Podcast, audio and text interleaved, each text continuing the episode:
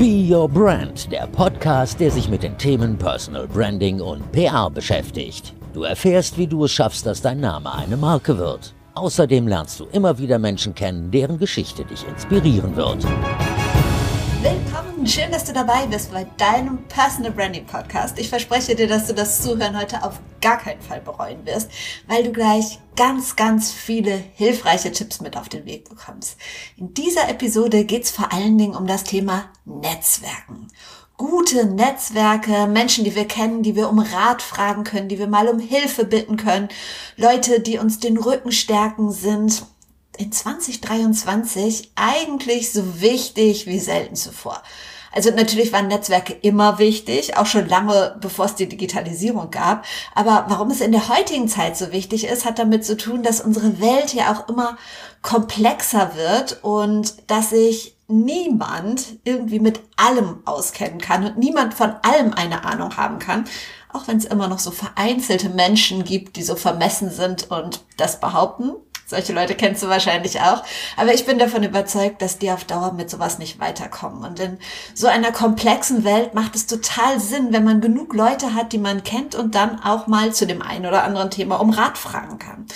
Und weil ich aus Erfahrung weiß, wie wichtig es ist, ein wirklich gutes Netzwerk oder vielleicht sogar mehrere Netzwerke zu haben, ist das diesmal das Hauptthema der Episode.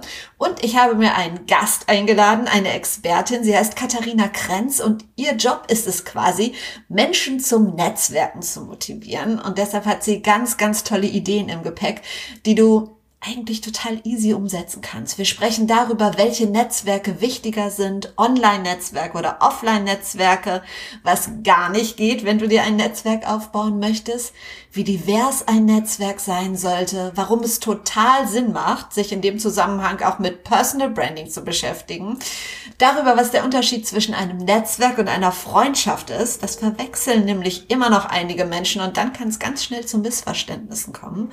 Und wir reden darüber, wie sich Geben und Nehmen in so einem Netzwerk gestalten sollte und einfach ganz vieles mehr. Also viel Spaß beim Zuhören und beim anschließenden Netzwerken. Viel Spaß bei dieser Folge von Be Your Brand. Bin sehr froh, dass du dir die Zeit genommen hast. Ich habe dich gerade in der Antwort schon mal kurz vorgestellt, aber vielleicht kannst du das nochmal, du kannst es sowieso viel besser. Also wer bist du und vor allen Dingen, was ist deine größte Leidenschaft? Also ich bin äh, Katha, äh, ich bin 44 Jahre alt, lebe in Hamburg. Ich bin selbstständig mit meiner eigenen äh, Brand Connecting Humans, war davor 18 Jahre bei Bosch und war erst ein Intrapreneur oder eine Intrapreneurin, dann eine Sidepreneurin und heute nur noch Entrepreneurin. Und ich glaube, meine größte berufliche Leidenschaft zumindest ist der Wandel der Arbeitswelt. Ähm, das heißt wirklich Arbeit zu gestalten und Räume zu gestalten, die den Menschen wirklich stärkt und dafür Enabling-Konzepte, Inspiration, Beratung, Begleitung, alles, was so anfällt, zu tun äh, und da einfach einen Beitrag zu leisten zu einer wirklich guten Arbeitswelt. So, und privat ist es Reisen, Essen, Musik und Hamburg. Ich bin schwer verliebt in diese Stadt. Ach, schön, ja. Kann ich, kann ich gut verstehen.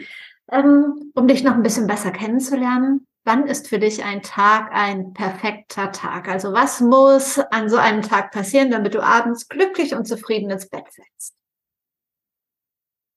Oh, am besten am besten Sonne und Wind und ich hatte Zeit draußen zu sein. Das ist für mich ganz, ganz wichtig. Dann am liebsten irgendwas Befriedigendes getan zu haben, also jemandem geholfen zu haben, irgendein Problem gelöst zu haben. Vielleicht äh, habe ich einen tollen Vortrag gehalten und das Feedback war gut. Also irgendwas zu tun, was mich einfach seelisch äh, befriedigt. Und dann, ich hatte schon gesagt, gutes Essen hilft immer auf jeden Fall. Wenn ich dann abends noch ein tolles Essen hatte, am besten mit Freunden, vielleicht eine Portion Kaiserschmarrn, dann bin ich wahrscheinlich schon mit die glücklichste Person der Welt. Kaiserschmarrn, das passt ja eher in die Münchner Ecke, oder?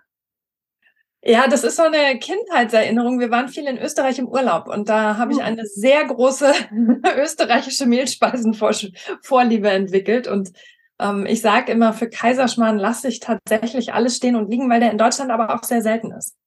Guter Kaiserschmarrn auf jeden Fall, ja. Wenn dich jetzt jemand fragt, der sich in dieser ganzen Bubble nicht so auskennt, Katha, was machst du eigentlich beruflich? Wie erklärst du das? Was ist dein Job? Ja, meine, also meine Mutter glaubt, ich gebe IT-Schulungen. irgendwo da ist sie ausgestiegen aus dem, was ich mache. Ähm, es ist tatsächlich gar nicht so einfach zu beschreiben, weil mit der Digitalisierung, Globalisierung und diesem Wandel der Arbeitswelt kamen einfach ganz viele ähm, ja, neue Facetten dazu. Und ich würde jemandem, der, der nicht aus dieser New Work Bubble kommt, nicht aus der Netzwerk Bubble äh, oder der Methoden Bubble, würde ich wahrscheinlich ganz sagen, ich bin eine recht klassische ähm, Beraterin für diesen Wandel der Arbeitswelt und gebe dazu Trainings, Workshops, halte Vorträge. Das heißt, ich spreche mit Menschen darüber und kreiere auch ganze Lernreisen und Lernprogramme, um einfach ja, die Arbeitswelt äh, so zu gestalten, dass sie den Menschen stärkt und Menschen wirklich mehr Wert aus diesen neuen Technologien und Methoden gewinnen. Was ist denn, also wenn man das überhaupt so sagen kann, die größte oder eine der größten Herausforderungen, einfach so aus deiner Erfahrung jetzt im, im Wandel der Arbeitswelt? Gibt es da irgendwas, was sich so bei fast all deinen Kunden durchzieht? Ich glaube, eine der größten Herausforderungen ist zu verstehen, dass, und das sagt sich immer sehr leicht, ist aber in der Umsetzung wirklich eine Herausforderung, dass der Wandel einfach sehr kontinuierlich ist. Und dass der Wandel nie wieder so langsam passieren wird wie heute. Der ist morgen noch schneller und noch schneller und noch schneller.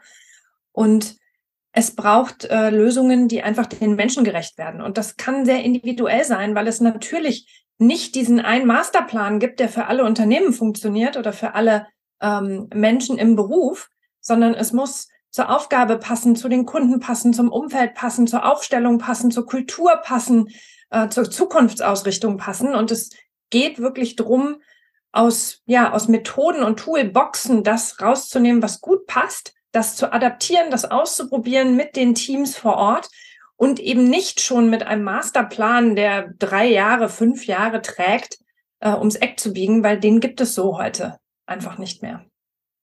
Gibt es so Skills, mit den ArbeitnehmerInnen Vorteile haben in der heutigen Zeit oder kann man das nicht pauschal sagen? Äh, das Weltwirtschaftsforum hat gerade wieder die Top 10 äh, Fähigkeiten für Zukunftsfähigkeit äh, definiert oder rausgelegt. Das kommt einmal im Jahr und da wird viel und heiß diskutiert natürlich im Internet.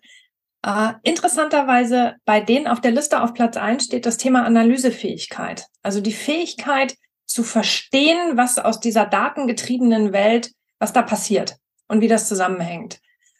Und das, was ich aber beobachte, ist, ja, das ist tatsächlich eine sehr wichtige Fähigkeit für sehr, sehr viele Berufe, diese Zusammenhänge noch nachzuvollziehen. Aber ich glaube tatsächlich, die Fähigkeit Nummer eins ist erstmal Offenheit und Neugierde. Das heißt, sich nicht davor zu verschließen und einfach zu wissen, okay, es wird sich immer weiter verändern. Das kann ich jetzt gut finden oder nicht. Nur von mir hängt es ab, dass ich mich immer weiter mitentwickle und mitverändere. Das heißt, wenn ich offen und neugierig bleibe und mir neue Themen, neue Herausforderungen, äh, wenn ich da am Puls der Zeit bleibe und mich damit beschäftige, dann bin ich in der Lage, immer kontinuierlich dazu zu lernen. Wir wissen heute, dass das Gehirn in der Lage ist, bis ins allerhöchste Alter, also eigentlich bis zu meinem Ableben in der Lage ist, neue Synapsen auszubilden, neue Verbindungen zu schaffen. Das heißt, ich kann kontinuierlich immer weiter dazu lernen, wenn ich denn will. Und es hängt ganz, ganz viel eben an diesem Willen. Und ich glaube, der begründet sich am besten auf Offenheit und Neugierde. Äh, das heißt, wirklich in Kontakt mit den neuen Themen zu bleiben und die zu verfolgen. Und wenn ich dann in der Lage bin, empathisch mit Menschen umzugehen, gut zuzuhören und gut vernetzt bin vor allen Dingen, dann bin ich auch in der Lage, an diesem Puls der Zeit zu sein, also immer mitzukriegen über das Netzwerk, was passiert da draußen, äh, was sind die neuen Themen, die wirklich Trend werden, was sind die neuen Technologien, Tools, Methoden, äh, die wirklich trenden und die sich aber auch durchsetzen und stabil bleiben und wie setze ich die gut ein. Da hast du gerade eine ganz wichtige Sache gesagt. Ähm, jetzt hast du schon angesprochen, meine nächste Frage wäre gewesen, wie wichtig ist für jeden Einzelnen ein gutes Netzwerk zu haben? Du, ich glaube, ähm, das ist mit das Wichtigste, was man hat, weil äh, Themen, mit denen ich mich beschäftige zumindest, und das weicht stark ab. Ne? Ich habe äh, Menschen in meinem Freundeskreis, die das tatsächlich anders sehen, aber ähm, mit den Themen, mit denen ich mich beschäftige, die werden einfach immer komplizierter und komplexer. Und ich alleine kann das nicht überblicken. Das, äh, dazu fehlen mir tatsächlich einfach die Fähigkeiten. Das äh, braucht Fähigkeiten, äh, die ich so nicht immer mitbringe. Und heute ist die Kunst eben gar nicht mehr alles selbst zu können und alles selbst zu wissen, sondern Menschen zu kennen, die Fähigkeiten einbringen, Wissen einbringen, Erfahrungen einbringen, eben die das abdecken, das ich nicht kann. Und je diverser diese Perspektivvielfalt, deshalb reden wir immer von diversen Netzwerken, ne? also von, es braucht Vielfalt. Menschen mit unterschiedlichen Hintergründen und Bildungsstandards, äh, unterschiedliche Alter, Gender, also wirklich Diversität in allen Facetten. Wenn wir es schaffen, so diverse, starke Netzwerke aufzubauen, dann bekommen wir darüber so eine Perspektivvielfalt, die wir brauchen, um uns diese Themen wirklich in 360 Grad Perspektive anzugucken und können damit gemeinsam einfach viel mehr erreichen als jemand alleine. So, und das geht im Kleinen los. Ich sehe, wie wichtig es ist, diese WhatsApp-Gruppe zu haben, wie Kinderhobbys organisiert werden. Also wer holt welche Kinder wann wo ab und bringt sie wann wie wohin? Das ist ein winzig kleines Netzwerk. Ne? Das kann eine Elterngruppe sein mit acht bis zehn Menschen.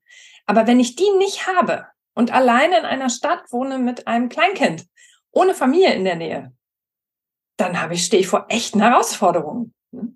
So, und im Großen, wenn ich mir das in den Großkonzernen anschaue, da ist so viel Wissen, so viel Erfahrung. Wenn wir es schaffen, das zusammenzubekommen an einen Tisch, dann werden alle Zukunftslösungen und Strategien, die wir entwickeln, deutlich besser, deutlich stabiler, geben deutlich mehr Sicherheit, decken deutlich mehr Kundenperspektive ab.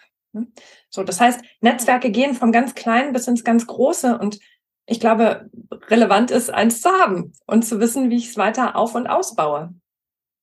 Genau, und genau dafür spreche ich mit dir, weil du da die absolute Expertin bist. Wenn ich jetzt behaupte, ich habe eigentlich überhaupt kein Netzwerk, vielleicht, ja, jeder hat äh, irgendwie ein Teil Familie oder besagt es über die Kinder, was da zustande kommt. Aber wenn ich jetzt noch nicht zufrieden bin mit meinem Netzwerk, das ich habe und gerade im, im Businessbereich mir da eins aufbauen möchte, ähm, wie mache ich denn das? es kommt wieder die Offenheit und Neugierde ins Spiel. ich glaube, da beginnt es tatsächlich. Ähm, ich glaube, gerade im Business ist es recht einfach, weil wenn du dich im Unternehmen vernetzt, dann bringt es den einen großen Vorteil mit, ihr arbeitet alle für den gleichen Arbeitgeber. Das heißt, man hat schon mal eine Sache gemeinsam und die Unternehmenskultur, die trägt, die ist sehr tragfähig. Ja? Äh, Netzwerke sind für mich in der Definition immer erstmal Menschen, die sich zu einem bestimmten Thema zusammenfinden. So, und das kann formell oder informell sein und das kann natürlich on oder offline sein. Also es kann virtuell sichtbar sein oder es ist nur offline äh, sichtbar. Ähm, es geht aber immer darum, um dieses spezielle Thema, ähm, das entweder zu diskutieren oder sich da auszutauschen, Wissen zu teilen, sich gegenseitig zu unterstützen oder auch ganz konkret zusammenzuarbeiten. Also es sollte immer einen Sinn und Zweck erfüllen. Und der kann sehr individuell sein für die einzelnen Mitglieder. Fakt ist jedenfalls, wenn du keinen Mehrwert davon hast, dann bist du nicht aktiv. Und das ist ja ganz häufig das Phänomen, das wir sehen. Die allerwenigsten tragen wirklich aktiv etwas bei. Die meisten lesen oft nur passiv. Aber in dem Moment, wo sie Mehrwert irgendwie herauskriegen, und das kann in der WhatsApp-Gruppe mit den Eltern sein, äh, dass ich jetzt gerade keine Zeit habe, mein Kind abzuholen. ne? Also da wird dann wirklich, da ist dann einfach ähm, Druck dahinter, dass ich mich jetzt hier engagiere. Mhm. Dann passiert da auch was. Das heißt, und für mich am wichtigsten ist immer, was will ich damit erreichen? Ne? Also der Sinn und Zweck, will ich den nächsten Karriereschritt machen oder bin ich vielleicht neu im Unternehmen und brauche ein Netzwerk, um mich zu orientieren, um besser mitzubekommen, wie tickt äh, das Unternehmen, was gibt es hier sonst noch so für Themen, was gibt es äh, für Aktivitäten, wo ich mich vielleicht beteiligen kann. Ähm, kann ich mich einbringen ähm, für ein übergreifendes Thema? Kann ich was tun, um anders oder zu einem bestimmten Thema mit anderen zusammenzuarbeiten? Ne? Ähm, Brauche ich vielleicht, habe ich was vor? Also möchte ich eine Bewegung starten bei uns? Ne? Gerade Frauennetzwerke sind immer noch, äh, werden gerade immer noch ganz, ganz viel gegründet oder äh, LGBTIQA Plus Netzwerke. Also will ich eine Bewegung starten, ein großes Netzwerk aufbauen? Ähm, oder suche ich einfach nur nach Effizienz? Ja, das ist einer meiner größten Treiber. Mit einem großen Netzwerk kann man jede Frage stellen und irgendwer kennt immer jemanden, der die beantwortet. Ist großartig. So, also was ist wirklich der Sinn und Zweck, den du damit verfolgst? Weil davon abhängig sind ja die Mitglieder. So, und äh, davon abhängig ist auch, wie groß es sein muss. Wenn du den nächsten Karriereschritt machen willst, dann brauchst du wahrscheinlich keine tausenden Mitglieder in deinem äh, Netzwerk. Dann reichen wahrscheinlich die richtigen fünf bis zehn, die gut vernetzt sind, die Türen öffnen können, die ähm, ja Kontakte haben, die sie empfehlen können, die mitbekommen, wo es berufliche Chancen gibt, wo eingestellt wird, wo es spannende neue Aufgaben gibt. Wenn du allerdings wie Fridays for Future ähm, äh, mobil machen möchtest, dann helfen dir vielleicht zehn Menschen nicht unbedingt weiter. Dann reden wir über Tausende, die du dann brauchst. Ne? Also oh, dann ja. geht es wirklich um Größe und Reichweite. Aber pauschal lässt sich das nicht beantworten, weil es wirklich an deinem Sinn, Zweck und Ziel hängt. Wenn wir jetzt mal neben den nächsten Karriereschritt machen, du sagtest, da können schon fünf bis zehn ausreichen. Wie finde ich diese relevanten fünf bis zehn denn? Und vor allen Dingen, wie gehe ich die an? Also da schreibe ich ja nicht, hey, ich suche einen neuen Job, hast du was für mich? Ähm, es geht ja auch erstmal wahrscheinlich darum, einen Kontakt überhaupt aufzubauen und nicht mit der Tür ins Haus zu fallen. Was empfiehlst du da? Naja, das erste ist erstmal, was ist denn für dich der nächste Karriereschritt? Allein das ist schon oft sehr unterschiedlich. Ne? Was ist denn Karriere? Äh, für mich war es immer, an den neuen Themen irgendwie mitarbeiten zu können. Das heißt, ich hatte Menschen und ich habe tatsächlich so ein Strategienetzwerk äh, für Karriere gehabt. Das sind äh, Menschen, die in Bereichen arbeiten, wo diese neuen Themen normalerweise entstehen oder aufgehängt sind. Ne? Also Menschen, die in Inno-Bereichen arbeiten, Menschen in der HR, äh, Menschen, die in Transformations- oder Change-Abteilungen, Bereichen arbeiten. Auch die Kommunikation hat bei sowas immer einen großen, äh, einen guten Überblick. So, und das sind Menschen, die dann auf verschiedenen Hierarchieebenen in verschiedenen Unternehmensbereichen in eben diesen funktionalen Bereichen arbeiten, die einfach wissen, was gerade geht und was gerade angesagt ist. Und die dann, wenn sie mich natürlich präsent im Kopf haben, mir diese Info auch zukommen lassen mit, hey, in dem Bereich wird gerade wieder was aufgebaut oder hier wird umstrukturiert, da entsteht ähm, ein, neuer Transformation, ein neues Transformationsprojekt zum Beispiel. Ne? So, das heißt erstmal im ersten Schritt immer Infofluss, ne? damit ich mitbekomme, was los ist. So, und wenn ich dann weiß, ah, in dem Geschäftsbereich äh, gibt es ein neues Transformationsprojekt, das interessiert mich, dann kann ich natürlich ganz gezielt danach suchen, wo ist es aufgehängt, äh, wer arbeitet damit und mich mit den Menschen sehr gezielt vernetzen. Und interessanterweise im Unternehmen, wenn die Unternehmenskultur trägt, kann ich jeden anrufen und fragen, ob er mit mir mal Mittagessen geht, wenn ich mich traue. Ja. Ein ganz wichtiger Satz, wenn ich mich traue. Wie sollte denn bei einem Netzwerk oder wenn man Netzwerk das Verhältnis von Geben und Nehmen sein? Ausgeglichen ist immer meine erste äh, Antwort. Also tatsächlich, und das wird ganz häufig unterschätzt oder überschätzt, auch von Frauen, genau das sind ja Netzwerke. Netzwerke sind Austauschbeziehungen. Ganz sachlich, ganz nüchtern, mal ganz unpersönlich. Ne? Also wirklich, was sind Netzwerke? Austauschbeziehungen zwischen unterschiedlichen, möglichst diversen Menschen, je nach Sinn und Zweck. Wenn daraus Freundschaften entstehen, super. Wenn man sich gegenseitig hilft und unterstützt, großartig. Das sollte einer der Sinne und Zwecke auf jeden Fall sein. Aber das erste Ziel ist nicht Freundschaft. Das baut man anders auf. Das äh, liegt auch anderen Werten zugrunde, da passieren dann auch andere Dinge. Aber in erster Linie ist es eine Austauschbeziehung.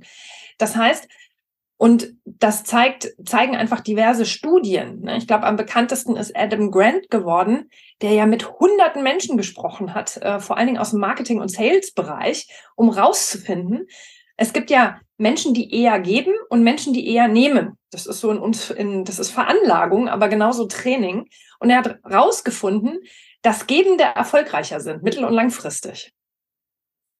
So, und tatsächlich ist es so, dass aus dem Geben heraus ganz, ganz viel Bestätigung und Befriedigung kommt, dass etwas zutiefst Menschliches ist, was wir wirklich gerne tun. Und dass man damit natürlich in Netzwerken den riesigen Vorteil hat, ähm, dass man erstmal beiträgt. Und wenn das für jemanden wertschöpfend war, Und das weiß ich in Netzwerken eben offen, oftmals nicht. Ne? Also ich teile einen Beitrag. Ich habe eine neue Studie gelesen, zum Beispiel, um es ganz präzise zu machen. Ich habe eine neue Studie gelesen, mich total begeistert, habe ich in meinem Netzwerk geteilt. Nicht nur die Studie einfach plump gepostet, sondern angereichert mit, warum sie mir geholfen hat, warum sie mich begeistert hat. So, und dann ist sie draußen und ich teile sie damit mit meinem Netzwerk. Und ich weiß nicht konkret, für wen sie wahrscheinlich relevant ist. Wenn ich das weiß, würde ich die Leute gleich mit benachrichtigen. Wenn ich das aber nicht weiß, kann ich mich darauf verlassen, dass wenn das im Netzwerk hilfreich war, bekomme ich über Kommentare und Feedback natürlich mit, ähm, für wen das spannend und interessant war. Und die merken sich, dass ich was geteilt habe. Und wenn ich das nächste Mal eine Frage habe oder Hilfe brauche, sind das in der Regel auch die ersten, die schnell reagieren. Ja? Weil es eben so ein Geben und Nehmen ist und das natürlich was Menschliches triggert, nämlich diese Hilfsbereitschaft. Plus, ähm, oder hat jemand was gepostet, das hat mir geholfen. Man hat das Bedürfnis, es zurückzugeben. Ja, mhm. also das ist in uns oder in den meisten von uns recht ausgeglichen, auch in der Veranlagung.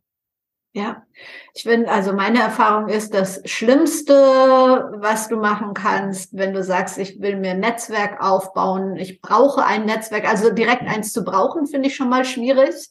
Ähm, und mit der Erwartung dran zu gehen, so, ich tue das jetzt für dich, dann musst du aber auch was für mich tun. Ich glaube, das funktioniert nicht mehr. Das sind so diese alten Give-and-Take-Beziehungen, die basieren aber meistens auf so einem Eins- und Eins-Gespräch. Ne? Ja. Das hat so ein bisschen was von diesen alten Boys Clubs. Ne? Ich weiß, Verena, du brauchst gerade A. Komm, ich helfe dir und dann würde ich aber B dafür nehmen. Ja, nee, glaube ich auch, dass das überhaupt nicht mehr funktioniert. Ähm, in Zeiten von Social Media gibt es ja sowohl digitale als auch analoge Netzwerke. Was, ähm, oder kannst du sagen, was wertvoller ist? Oder würdest du jedem eine Mischung empfehlen? Du, das hängt wieder am Sinn und Zweck. Also natürlich trifft sich diese WhatsApp-Elterngruppe bestimmt mal irgendwie persönlich, ne? weil man sich beim Elternabend trifft und ähm, einfach die Kinder in der gleichen Schule oder im gleichen Sportverein hat. Und ähm, ja, da benutzt man WhatsApp als schnellen Kommunikationskanal, aber in erster Linie ist es wahrscheinlich auch ein ganz gut funktionierendes Offline-Netzwerk, das wirklich hilfreich ist. Ähm, wenn ich mich global für Themen interessiere, dann hilft mir das natürlich nicht, wenn ich ähm, hier lokal im Ort vernetzt bin. Dann brauche ich das virtuell, äh, dann brauche ich das international und das geht eigentlich nur über virtuelle Plattformen. Das heißt, die Frage ist immer, wozu und wofür. Und daran hängt auch, ähm, ist es online oder offline.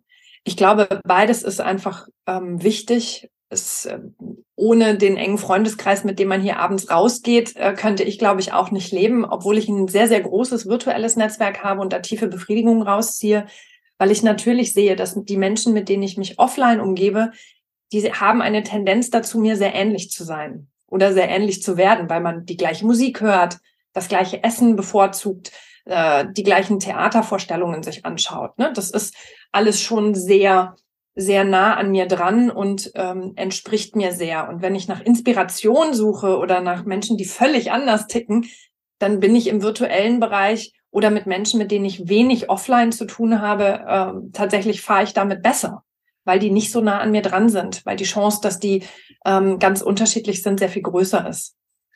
Ich würde also wirklich immer danach schauen, A, beides zu haben und vor allen Dingen gut dafür zu sorgen, dass meine Bedürfnisse damit einfach befriedigt sind, dass es mich, dass es mir hilft und mich unterstützt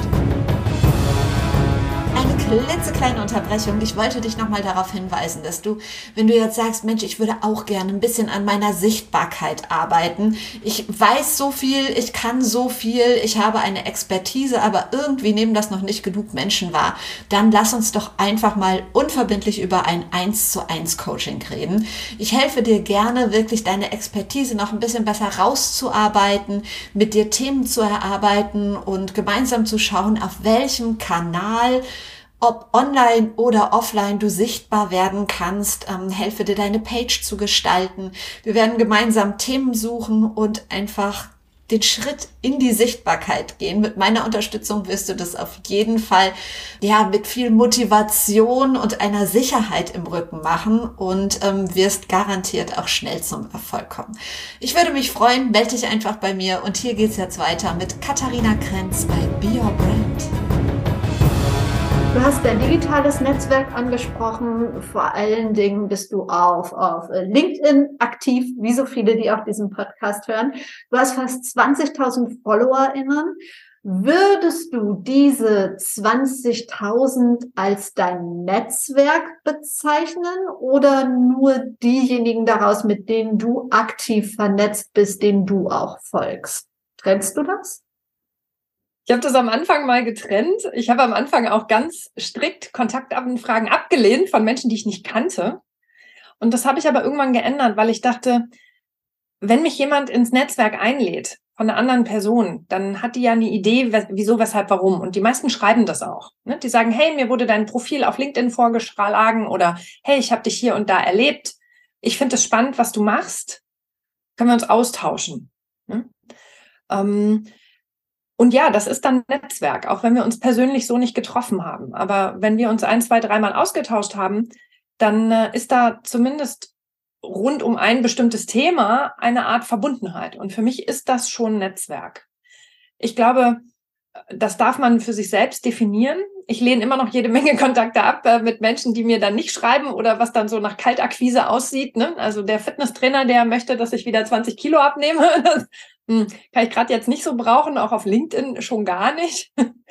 ähm, und nein, ich will auch nicht meine Millionen Umsatz machen und brauche jetzt so einen Life-Coach. also, da gibt es, na, nein, oh. nicht so. Ich, da bin ich, glaube ich, zu skeptisch und ähm, nein, da bin ich auch nicht, also nein, macht auch keine Freude an der Stelle. Ähm, aber tatsächlich ist es so, alle, die ich erreichen kann, alle, mit denen ich jemals in Kontakt stand, alle, die sich äh, per Kommentar, per Feedback ähm, oder per Private Message mit mir austauschen, bezeichne ich als Netzwerk. Und ich trenne das schon sehr strikt natürlich so von meinem Inner Circle, also meinem Freundeskreis oder meiner Familie oder einem erweiterten Bekanntenkreis und Kollegen, Kolleginnen, mit denen ich viel arbeite. Aber alles zusammen ist tatsächlich mein Netzwerk und ich habe auch unterschiedliche Netzwerke um, rund um unterschiedliche Themen drumherum.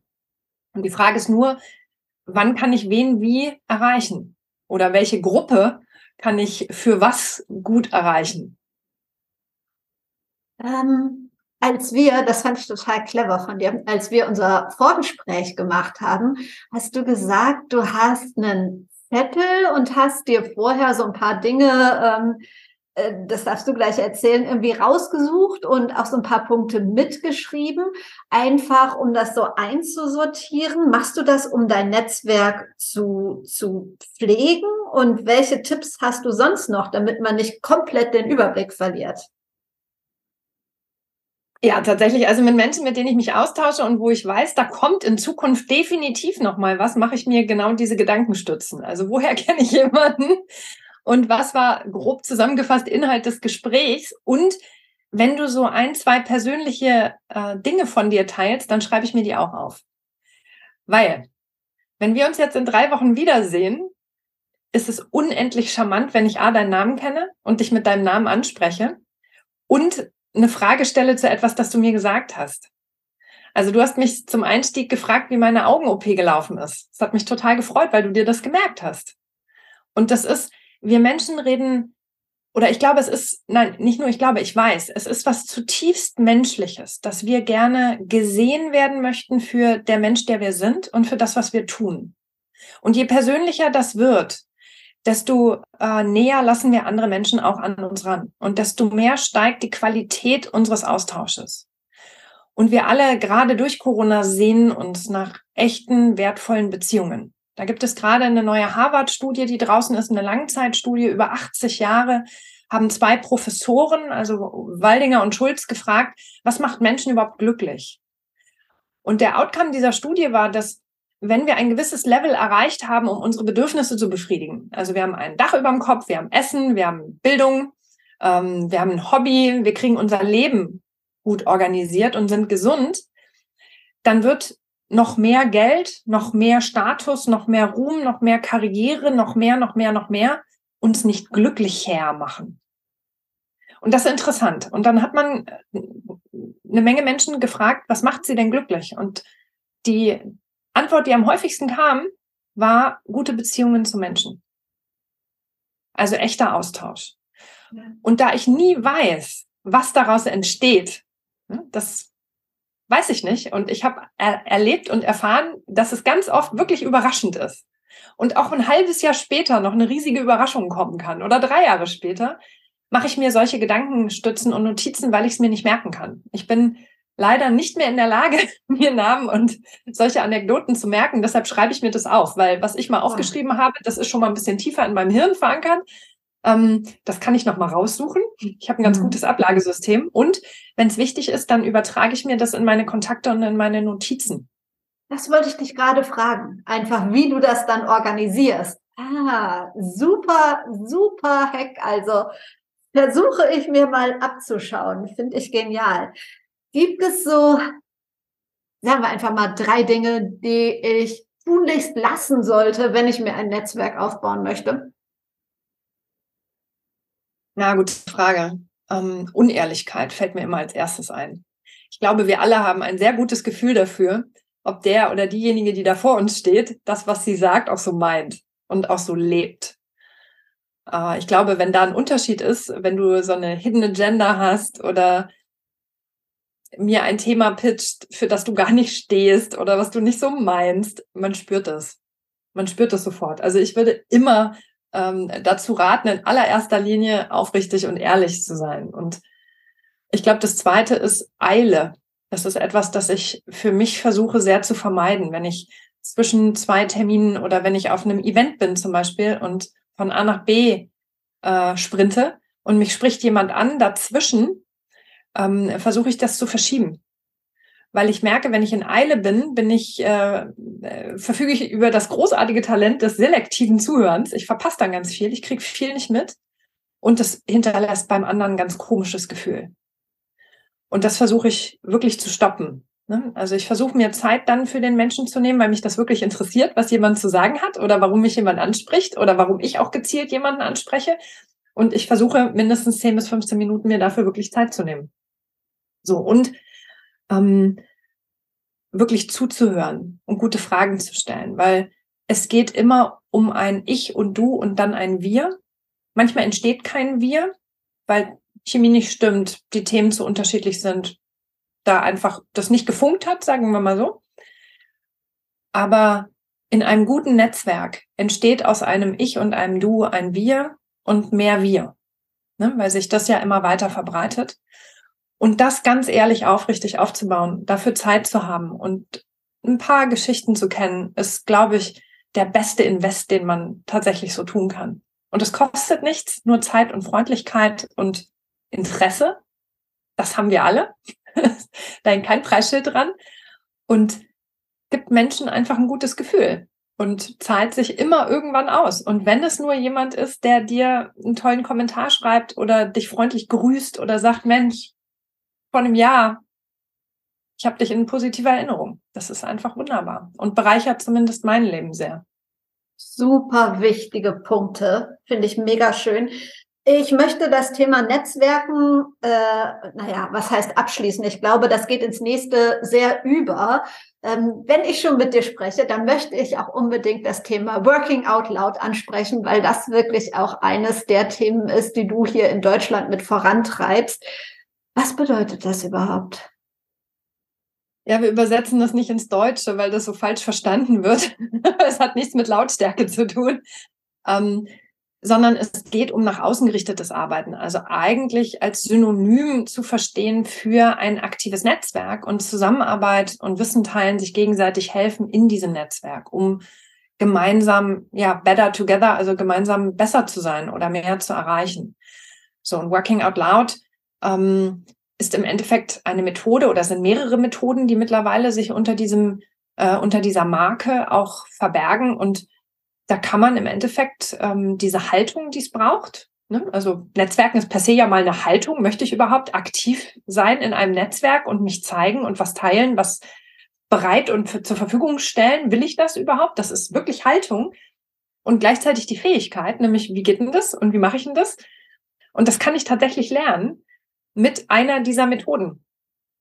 Und das ist ganz praktisch, weil Netzwerken lernt man eben nicht durchs Zuhören sondern nur durchs praktische Tun. Und wie mache ich das denn jetzt? Und die bekannteste Methode ist die äh, Working Out Loud Circle Methode. Da tue ich mich einfach mit vier anderen Menschen zusammen, dann sind wir fünf. Am besten, wir kennen uns nicht, dann wird's sehr interessant. Und über zwölf Wochen hinweg treffen wir uns eine Stunde in der Woche und arbeiten mit sogenannten Circle Guides, also einer Gebrauchsanweisung, die genau definiert, was, wie diese Stunde auszusehen hat. Also was tun wir da? Ne? Gibt es Aufgaben, die wir zusammen machen oder Themen, die wir diskutieren? Und dann, und das ist das Interessante, kann ich mir für diese zwölf Wochen, die ich mich wöchentlich in diesem Circle treffe, kann ich mir ein eigenes Thema vornehmen, was ich in den zwölf Wochen erleben oder erreichen, erörtern möchte. Also ein, zum Beispiel ein Lernziel. Ne?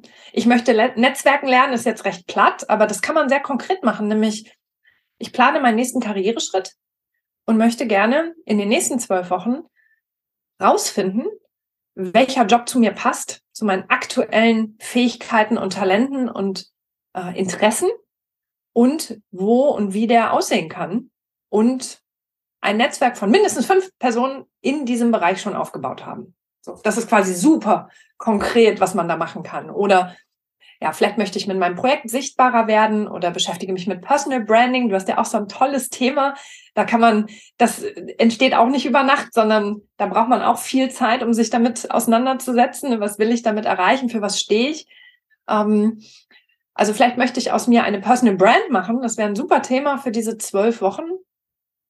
Und was dann in den zwölf Wochen passiert ist, dass ich mit Hilfe dieser anderen vier Menschen äh, ein Netzwerk aufbaue mit Menschen, die mein Thema schon erlebt haben, erreicht haben, die damit Erfolg haben, die damit ein Buch geschrieben haben. Also wenn ich mein Ziel ist Personal Branding ähm, mir anzuschauen, dann werde ich mich vermutlich äh, mit dir beschäftigen. Dann werde ich, und das steht so in diesen Anleitungen drin, Internetdetektiv spielen, werde Menschen googeln, die mit Personal Branding zu tun haben, dann tauchst du wahrscheinlich auf. Und dann wird mit, mit Hilfe von Aufgaben, die es zu lösen gibt, werde ich anfangen rauszufinden, auf welchen Kanälen bewegst du dich? Hast du eine eigene Homepage? Schreibst du einen Blog? Kann ich da kommentieren? Kann ich auf Like klicken? Kann ich dir folgen? Und kann ich mit dir in den Austausch treten, um mich mit dir auszutauschen zum Thema Personal Branding? Und wie das konkret geht, steht genau in diesen Anleitungen drin. Was? Sorry, ich wollte da nicht rein. Ich finde es total spannend. Jetzt frage ich mich noch, also in einem großen Unternehmen kann ich das noch so ein bisschen nachvollziehen, wenn da einer den Hut auf hat, das intern organisiert und so weiter. Aber wenn sich jetzt jemand denkt, boah, das interessiert mich total, diese Methode. Ich arbeite aber in einer kleinen, inhabergeführten Agentur, whatever. Die Leute sonst sind nicht so offen dafür. Ich fände das aber mega, würde gerne mal an so einem Kreis teilnehmen. Hast du einen Tipp, wie ich da Gleichgesinnte finde? Oder habe ich so als Einzelkämpfer dann gar keine Chance, sowas zu machen? Es gibt immer wieder öffentliche Programme. Also gerade eben ist Wolf für HR zu Ende gegangen und wir werden im Herbst vermutlich auch wieder eine äh, Working Out Loud Frauenstärkenrunde machen. Das heißt, es gibt immer wieder öffentliche Programme, ähm, wo ich dann einfach auch als Einzelkämpferin äh, teilnehmen kann, wenn ich das nicht gleich als ja, ähm, Trainingsprogramm fürs Unternehmen einkaufen möchte. So, und es gibt auf LinkedIn tatsächlich die größte Working Out Loud Community. Über 20.000 Menschen sind da aktiv. Und wenn ich da Mitglied werde, dann bekomme ich auf jeden Fall mit, wenn wieder ein offenes und öffentliches Programm angeboten wird und kann mich dann da einfach anmelden und das ausprobieren. Super interessant. Ähm, du hast gerade Personal Branding angesprochen. Als ich das jetzt so gehört habe, auch diesen Begriff ohne dieses ganze Wissen, was du jetzt gerade hier geteilt hast, zu haben, ähm, fiel mir aber auf, dass Working Out Loud ja schon per se ganz viel mit Personal Branding zu tun hat, zumindest mit Personal Branding, wie ich es verstehe, nicht irgendwie sich mit seinem Latte Macchiato und seinem hübschen Gesicht zeigen, sondern mit seiner Expertise sichtbar werden. Ist da eine Verbindung oder hängt es gar nicht so sehr mit der Person zusammen, sondern vielmehr mit der Arbeit, mit der sie sich beschäftigt und mit dem Ergebnis? Ich glaube, dass auch das lässt sich nicht ganz pauschal beantworten, weil ich erlebe gerade hier in Deutschland, dass es sehr, sehr große Hemmnisse gibt, aus sich eine Personenmarke zu machen oder sich überhaupt als Marke zu sehen. Ja. Die meisten haben große Ängste und Befürchtungen, gerade was Social-Media-Kanäle anbelangt Oder das Thema, ja, ist einfach ein bisschen in Verruf gekommen mit dem schönen Latte Macchiato und dem hübschen Gesicht. Und ganz viele sagen, ah, Datenschutz ist ein Riesenthema und was habe ich schon mitzuteilen? Das gibt's mhm. ja schon. Das machen andere ja schon. Also was kann ich überhaupt beitragen? Und da, ich erlebe da international riesige Unterschiede an der Herangehensweise und auch am, an der Namensgebung. Also in vielen anderen Kulturen stellt sich die Frage nicht. Bei uns schon. Ja, man kann bei Walking Out Loud lernen, sichtbar zu werden. Die Frage ist wieder, und das lerne ich wirklich in dem Programm, für was? Also was ist der Sinn und Zweck? Und vielleicht ist der Sinn und Zweck gar nicht alleine sichtbar zu werden, sondern ein Netzwerk an Gleichgesinnten aufzubauen, um ja im neuen Unternehmen anzukommen. Und wenn das mein Sinn und Zweck ist, dann würden die Menschen, die das tun, sich definitiv nicht als Personal Brand sehen. Auch wenn die Mechanismen sehr ähnlich sind. Ne? Also natürlich fülle ich ein Profil aus, ich zeige mich, ich mache sichtbar, wofür ich stehe, wofür ich mich interessiere. Ich teile ein paar persönliche Dinge, weil das natürlich Menschen sich mit Menschen vernetzen. Und je persönlicher, desto besser. Das sind die gleichen Mechanismen. Aber ich glaube, der Blick auf das, was da passiert und entsteht, ist ein anderer. Und die Menschen würden dieses Wort so oder diesen Begriff so nicht wählen. Personal mhm. Brand. Ne? Ja. Der Schritt hin zur Personal Brand, wenn ich diese Mechanismen beherrsche, ist natürlich ein sehr kleiner. da ist eine sehr, sehr gute Basis dafür geschaffen. Ich glaube aber, dass wahnsinnig viele Menschen in Deutschland sich immer noch sehr über Leistungen definieren und nur dafür auch stehen wollen. Und der Schritt hinzu, ich mache mich als Marke sichtbar mit dem, was ich kann und weiß, um darüber Mehrwert zu generieren, das ist für viele gerade im Unternehmen immer noch eine riesige Herausforderung. Die beteiligen sich aber in Netzwerken rund um ein Thema basierend auf ihrer Expertise, aber dann eher in einer Gruppe, mhm. wo sie nicht alleine hervorstechen. Das ist immer noch schwierig. Ja. So.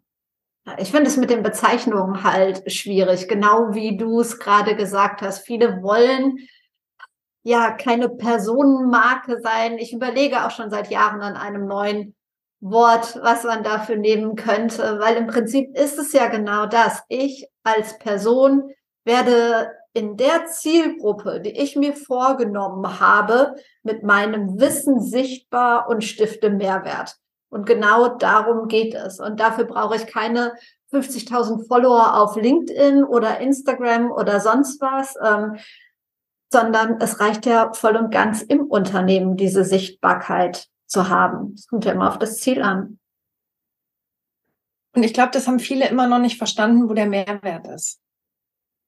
Ich glaube, viele, ähm, oder ich erlebe, dass viele sich damit wirklich schwer tun, weil sie sagen, warum soll denn ich, die Verena, kann das viel besser? Ähm, also dieses Herausstechen ist, glaube ich, ein riesiges, also erlebe ich ganz, ganz viel, ist ein riesiges Thema dahinter. Und man würde das einfach nicht als Marke bezeichnen. Ich weiß nicht, ob es da ein besseres Wort für gibt. Ne? Ich mhm. sehe das immer wie so, ein, wie so einen kleinen Leuchtturm. Menschen, die einfach, und das ist ja das Interessante, ne? die Kombination aus dem, was ich weiß und dem, was ich erlebt habe und erfahren habe, also mein Wissen mit gekoppelt an Erfahrungswissen, macht mich ja sehr unique, also sehr einzigartig. Und das hat in dieser Kombination auch so niemand. Und damit kann ich immer Menschen helfen, ähm, und was beitragen, die genau diese Kombination jetzt brauchen. Ja. Und dadurch, dass ich nicht weiß, wer es braucht, kriege ich über die Sichtbarkeit die Relevanz hin. Ne? Weil ich dann, damit mache ich mich ja auffindbar. Ähm, wir haben viel mit Leuchttürmen, Netzwerk-Hubs, Notenpunkten, ach, das ist alles sehr technisch, ne? Man merkt, ich komme aus einem technischen Umfeld, ähm, gearbeitet. Ich habe aber wirklich kaum eine Idee für ein besseres Wort, das dem gerecht wird wenn du nicht Voll. das Wort Marke verwenden möchtest. Ja, ja, vielleicht, vielleicht finden wir irgendwie irgendwann eins.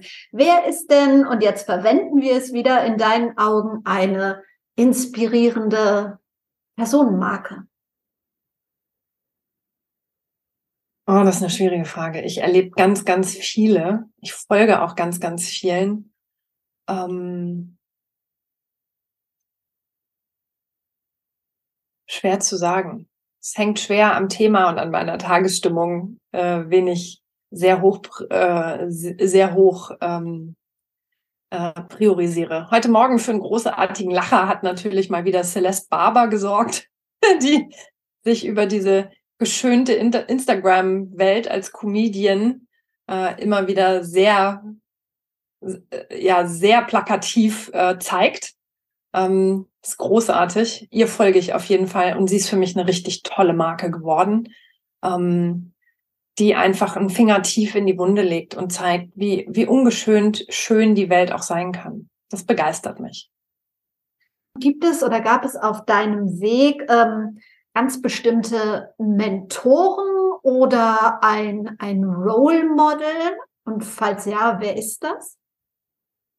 Es kommt immer drauf an. Also tatsächlich in verschiedenen Lebensphasen hatte ich unterschiedliche äh, Wegbegleitende, ich weiß, dass mir lange, lange Vorbilder wirklich gefehlt haben, weil Social Media, ich bin aufgewachsen in einer Zeit, da gab es Social Media noch nicht. Und diese Sichtbarkeit war einfach nicht gang und gäbe und Standard so wie heute. Und da war das schon eher schwierig. Ähm, ich weiß, als ich in den Beruf gestartet bin oder die ersten paar Karriereschritte gemacht habe, da gab es die tatsächlich. Die gab es so nicht. Ähm, oder zumindest für mich nicht sichtbar.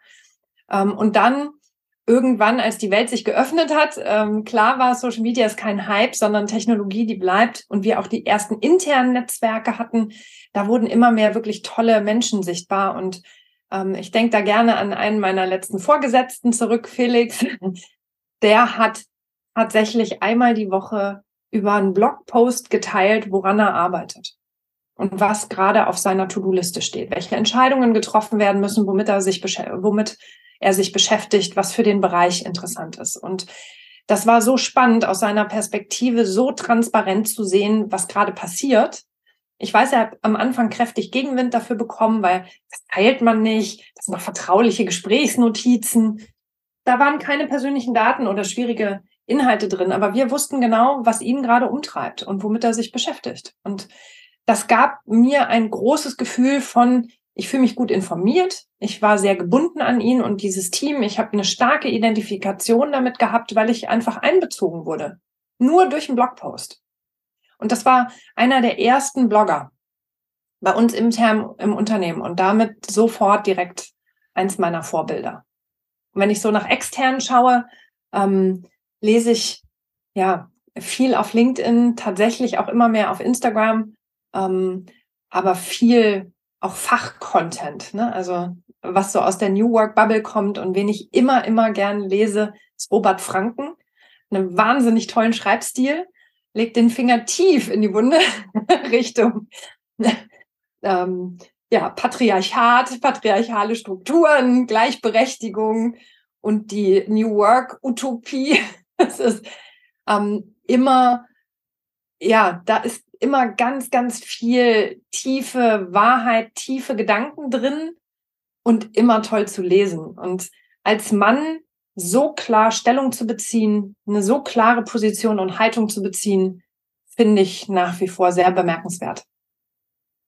Muss ich mir mal angucken. Ich noch gar nicht, gar nicht so wahrgenommen. Zwei Fragen habe ich noch. Eine ist eine ganz kleine. Was ist das beste Buch, das du je gelesen hast? Oh. ah, ähm, ich glaube, Michelle Obama hat mich richtig, richtig geprägt und begeistert. Ähm, ich habe aber allerdings auch Herr der Ringe hunderttausend Mal gelesen und Momo. aber ich glaube, so in den letzten fünf bis zehn Jahren war es Michelle Obama. Da war äh, immer wieder, dass ich wirklich aufgeblickt, nachgedacht, äh, mir Notizen gemacht habe. Da war ganz, ganz, ganz viel für mich drin. Und ich lasse mir super gerne Gäste als InterviewpartnerInnen empfehlen für diesen Podcast. Hast du zwei Ideen, mit wem ich mal über das Thema Sichtbarkeit, Personal Branding und den eigenen Weg sprechen könnte? Wer mit Sicherheit sehr inspirierend ist, ist Juliane von der Agentur Minds and Matches. Ich bin gerade, wir haben eine Kooperation. Sie hat sich zur Aufgabe gemacht, Speaker und Speakerinnen zu vermitteln für New Work Events und zwar wirkliche Fachexperten und Expertinnen. Und da geht es ganz, ganz viel um Sichtbarkeit, weil wir auch immer noch wieder hören, ne, es haben sich leider keine zwei Frauen für ein Panel gefunden. Es geht nur eine oder gar keine. Ähm, äh, äh dass Menschen auf Panels stehen oder Vorträge halten, die eigentlich das nie gemacht haben, was sie sagen. auch immer spannend.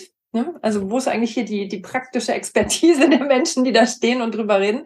Und die hat sich zur Aufgabe gemacht, äh, da Abhilfe zu schaffen und Ach. hat ein gigantisches Netzwerk aufgebaut an Speakern und Speakerinnen, die aber auch nicht nur Vorträge halten, sondern auch Workshops geben, auch Konzepte gestalten und Unternehmen begleiten äh, mit dem Thema New Work oder mit dem Thema Wandel der Arbeitswelt. Aber eben auch Diversität, Vernetzung, Führung, ähm, also alle Facetten, die da eigentlich mit dazugehören. Und ich könnte mir vorstellen, dass Juliane einiges zum Thema Personal Branding zu sagen hat. Vor allen Dingen, weil ich glaube, sie selber sieht sich nicht als Personal Brand und strebt auch gar nicht danach. Sie ist auf dieses Thema gesprungen, weil sie da einfach ja, Abhilfe schaffen wollte. Und äh, wen ich mir immer wieder anhören kann und nicht weiß, ob äh, sie in deinem Podcast schon war, ist äh, Lunia Hara. Nee, tatsächlich ist, nicht. Äh, Führungskraft ähm, und äh, hat sich äh, Positive Leadership auf die Fahnen geschrieben und hat eine wahnsinnig interessante Biografie. Sie hat gerade auf LinkedIn, ähm, schau dir das mal an, einen tollen Artikel geschrieben zum Thema Muttertag. Mache ich mal. Ähm, mit ihrer Mom, äh, weil sie eins von sehr vielen Kindern ist und das Thema Muttertag in ihrer Kultur, das gibt's nicht. Geburtstag okay. auch nicht. Ach. Ganz interessant tatsächlich. Und äh, sie begeistert mich wirklich, weil sie jemand ist, der wahnsinnig authentisch ist. Die tut Dinge, weil sie notwendig sind. Und wenn man sie dann fragt, reflektiert sie, was sie da eigentlich gemacht hat. Und dann kriegt das Ganze einen Kontext, ein Konzept, eine klare Linie und dann redet sie drüber. Aber ihr erster Impuls ist immer Abhilfe schaffen oder etwas Gutes tun, was bewegen, was vorwärts bringen, Menschen helfen. Und das ist, finde ich, sehr inspirierend und super authentisch. Sehr schön. Hatte ich ja beide noch nicht, also deshalb voll ins Schwarze getroffen. Sagt man doch so, oder? Ja, ja. wahrscheinlich. Sehr gut. Das freut also, mich. Toll. Äh, danke für den ganz, ganz vielen Input. Dein ähm, Profil, vor allen Dingen dein LinkedIn-Profil und deine Homepage ähm, verlinke ich nochmal in den Show Notes, dass man dich auch finden kann. Und ähm, ja, danke für den Input und alles Gute. Vielen, vielen Dank. Ich freue mich und bin gespannt auf Kommentare und weiteren Dialog. Das war's mit Be Your Brand. In den Show Notes findest du auch nochmal den Link zum kostenlosen Personal Branding Handbuch. Das hilft dir so bei deinen ersten Schritten in die Sichtbarkeit und solltest du tiefer ins Thema Personal Branding einsteigen wollen und ganz gezielt mit meiner Begleitung an deinen Herausforderungen arbeiten wollen und schnell in die Sichtbarkeit kommen wollen, schnell aber effektiv, dann melde dich gern bei mir. Wir bringen deine Expertise zusammen auf den Punkt, wir formulieren Themen und schauen, wo du am besten sichtbar wirst, damit du wirklich auch deine ganz individuellen Ziele erreichst und ja, die Menschen ansprichst, die du wirklich ansprechen möchtest. Es geht gar nicht darum, die breite Masse zu erreichen, sondern die Menschen, die dir am Ende nützlich sind. Ich sage danke fürs Zuhören und habe noch eine kleine Info. Be Your Brand wird nämlich zum ersten Mal in eine kleine Sommerpause gehen.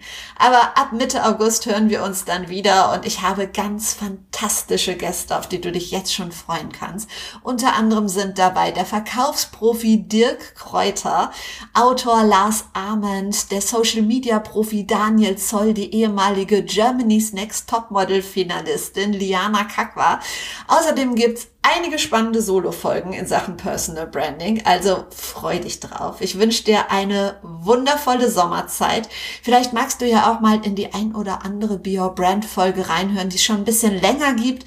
Auch da hat sich ja inzwischen so einiges angesammelt und ich finde es immer wieder total spannend, wenn ich Nachrichten bekomme via Social Media oder Mail oder was auch immer, in denen mir Menschen schreiben, welche Folgen sie am meisten inspiriert haben, welche Gäste, welche Themen. Also schreib mir auch gerne. Ich wünsche dir eine wundervolle Zeit und denk dran, trau dich rauszugehen. Ich glaube an dich.